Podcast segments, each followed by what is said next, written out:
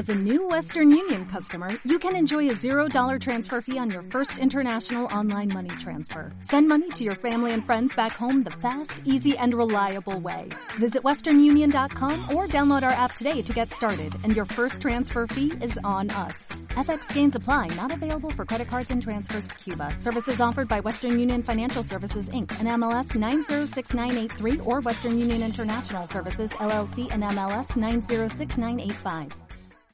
Mucha gente cuando escucha la palabra política, lo primero que piensa es que está en un juego de ajedrez, donde las reglas casi siempre son sucias, con tal de sacar el mayor provecho y terminar ganando la partida completa, por supuesto, con la mejor tajada. Y quizás no están del todo equivocados, y más si volteamos a ver a nuestra América Latina. Pero ¿qué pasa cuando los ojos del planeta entero se vuelcan hacia sus gobernantes ante un evento de gran magnitud? Pues bueno, es el escenario que tenemos. Pocas veces los gobernantes en distintos países han sido puestos a prueba al mismo tiempo y con condiciones de juego muy similares en cuanto a reto, pero por supuesto que muy dispares en cuanto a capacidad de recursos y respuesta. Hola, esto es Pensando Fuerte, donde las ideas toman forma.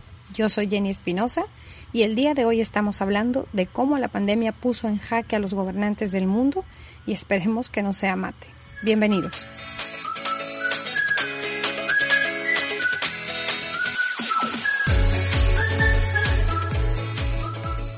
Cuando en la mesa de ajedrez el rey está rodeado de diferentes amenazas, cualquier movimiento puede ponerlo en jaque mate y así eliminarlo por completo.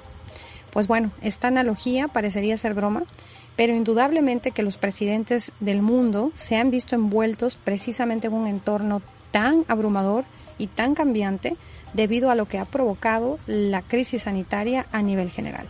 Desde que inició 2020 y en este contexto, hemos visto respuestas a la crisis de salud y en materia económica desde las más certeras, las más inmediatas, las que se pensaron sobre la marcha, hasta las que de plano ni se pensaron ni se planificaron y hasta han generado mayores complicaciones y ponen a sus gobernados al borde del desastre, poniendo a varios literalmente en jaque.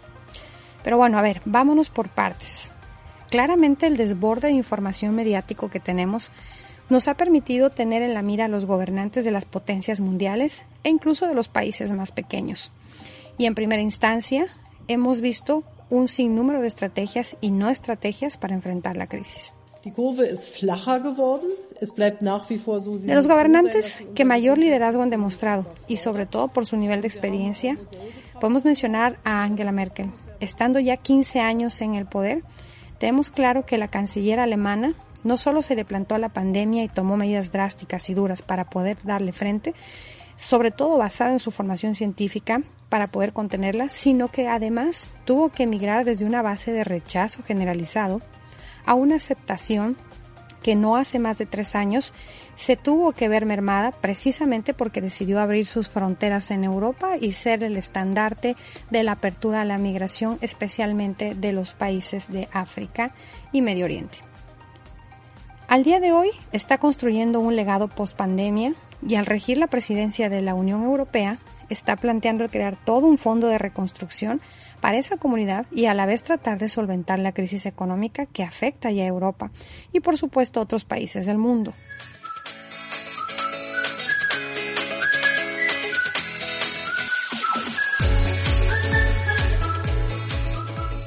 En el mismo continente, si volteamos a ver, por ejemplo, Francia, Emmanuel Macron representa otra de las fuerzas políticas fuertes de Europa y el reto de la pandemia no es menor prueba para el presidente francés, que cuenta aún con el rechazo de gran parte de la población por varias medidas económicas previas a la contingencia y que le dio la no deseada fama de no escuchar las protestas de los contingentes de los chalecos amarillos y vaya que se conoció a nivel internacional.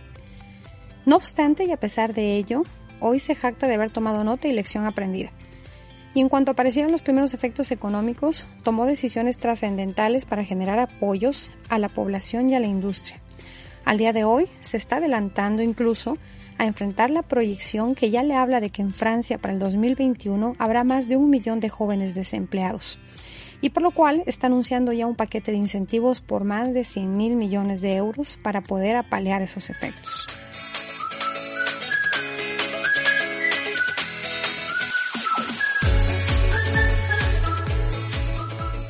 Pero ahora sí que en Eurasia, para Vladimir Putin, la situación es algo distinta. La crisis de la pandemia tampoco le dio tregua a Rusia, pero sus medidas han sido drásticas para contener la enfermedad, aunque no certeras, aún para mitigar las pérdidas económicas.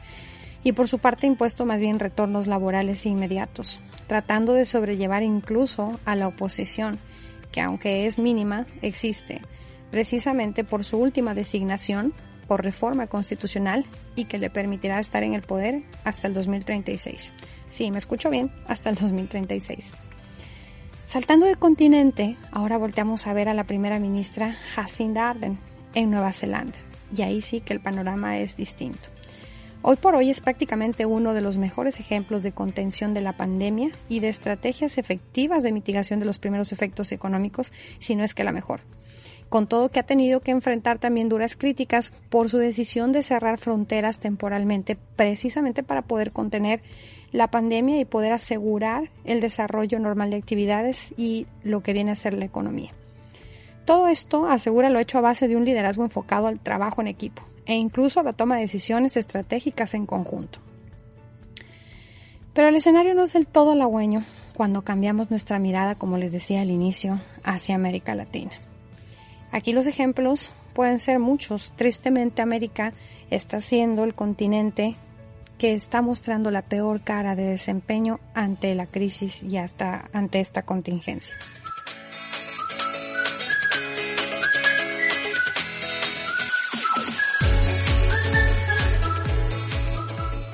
Empecemos por Brasil.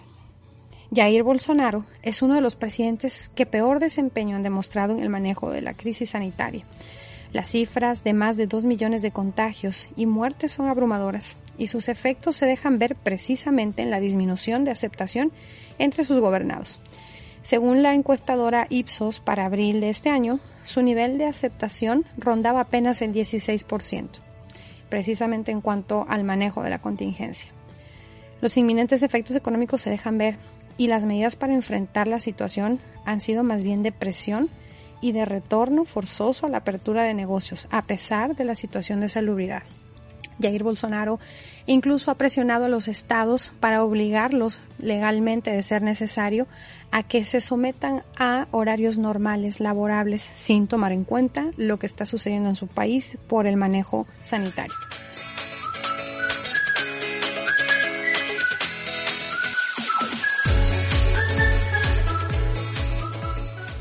México por excelencia se ha caracterizado siempre por estar en la mira internacional, precisamente por su comercio o su turismo.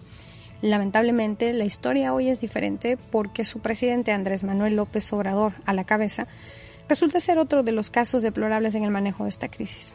Y en el ajedrez político ha dejado entrever una serie de medidas contradictorias y controversiales. Desde mensajes erróneos minimizando la pandemia, el pedir que la sociedad se active inmediatamente y que no use cubrebocas, hasta decisiones apresuradas con semáforos que no están bien estructurados o que llevan un mayor control. Mm, se ha podido domar la epidemia en vez de que se disparara, como ha sucedido desgraciadamente en otras partes, aquí eh, el crecimiento ha sido eh, horizontal este, y esto nos ha permitido prepararnos muy bien eh, para tener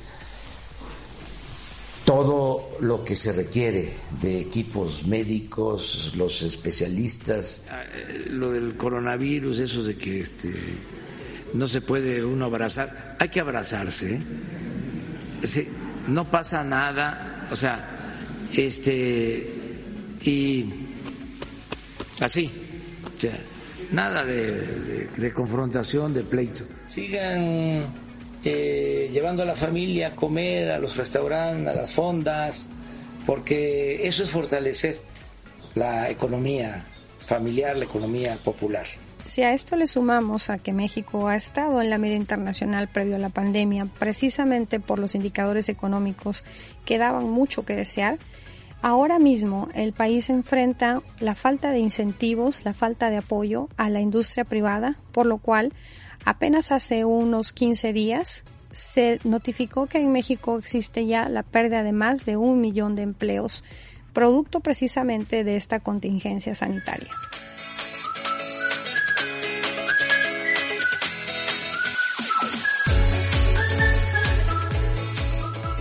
Y muy cercano a López Obrador, literal vecino, a quien prácticamente tenemos diario en el ojo del huracán, literal al borde del jaque mate. Y en año electoral es el presidente estadounidense Donald Trump, quien es quizás el más cuestionado en sus políticas de manejo de crisis sanitaria, pues posee el poco honroso número de 3.5 millones de contagiados en su país, con medidas erráticas y anuncios de fin de pandemia constantes prácticamente mes tras mes, más consejos de cómo medicarse y minimizar las medidas básicas de salubridad como el uso de cubrebocas, e incluso se ha enfrascado en controversias internacionales saliéndose de la Organización Mundial de la Salud y, por qué no, hasta organizando mítines políticos de campaña en diferentes ciudades con picos en altos contagios, es por excelencia quizás el más cuestionado en cuanto a su desempeño y probablemente el que es mucho más visible a nivel global. Pero bueno, a pesar de esto, el honor del continente al menos lo salvaguarda el presidente uruguayo Luis Alberto Lacalle Pou, con una cifra de 1.026 contagiados y 32 muertos, le apostó a una estrategia de no confinamiento forzoso y de pacto de responsabilidad social y solidaridad mutua que le ha dado éxito, muy al estilo de Nueva Zelanda tal vez. Aplicó todas las recomendaciones que le dio la ciencia y por supuesto el confinamiento moderado en su momento, más las pruebas necesarias y que son conocidas por todos. Pero además creó un sistema de incentivos e impulso económico para que su población pueda seguir generando ingresos. Y hoy por hoy sigue siendo el mejor ejemplo de manejo de crisis en este tiempo en América Latina. Probablemente si en cada país preguntáramos a sus gobernados, nos vamos a encontrar opiniones diversas a favor y en contra de que si su presidente está actuando de la mejor manera o de la peor manera. El hecho es que hoy más que nunca están visibles en sus estrategias y acciones a seguir, y ya no son únicamente sus gobernados quienes los observan y los comparan, sino también el resto del mundo. Es probable que después de ver tan de cerca cómo se han movido los gobernantes en la tabla de ajedrez político, en un futuro la sociedad civil sea quien exija aún más y ponga a más de uno en jaque mate. Porque aunque no seamos pandemia, indudablemente tenemos y debemos construir participación ciudadana y exigir aún más a nuestros gobernantes. La mirada internacional está ahí. Y en nuestras manos está la reflexión precisamente de ver qué papel como ciudadanos tomamos dentro de este ajedrez. Si nos volteamos a ver al espejo y decidimos ser la pieza que se puede mover en este tablero, o quizás ser la que se le plante al rey cuando éste no cumple con lo que haya ofrecido, y aunque no seamos pandemia, también plantearle un jaque, ¿por qué no? Los dejo con esta reflexión y nos escuchamos en la próxima. Hasta pronto.